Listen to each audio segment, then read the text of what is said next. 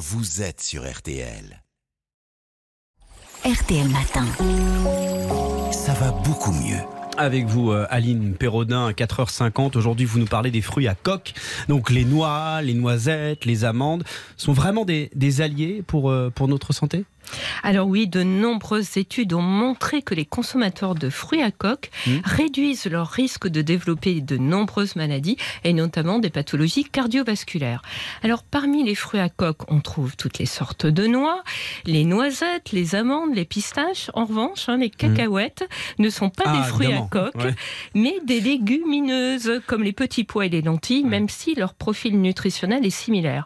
Alors les bienfaits des fruits à coque pourraient s'expliquer par leur profil nutritionnel très particulier. Pourtant, les fruits à coque, c'est très gras.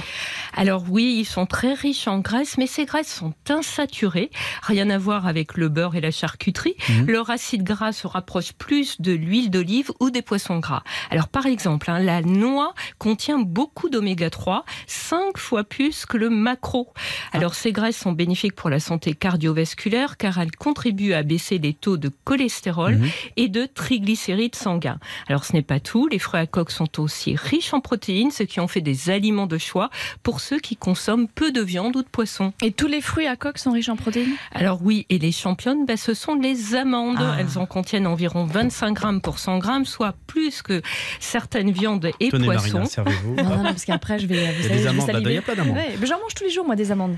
Eh bien, elles sont vraiment intéressantes quand on mange peu ou pas du tout de produits animaux. En plus, elles sont aussi riches en calcium et en fer, dont on peut manquer quand on suit un régime végétarien Mm. ou végétalien sans aucun produit d'origine animale. Les fruits à coque ont, ont d'autres atouts?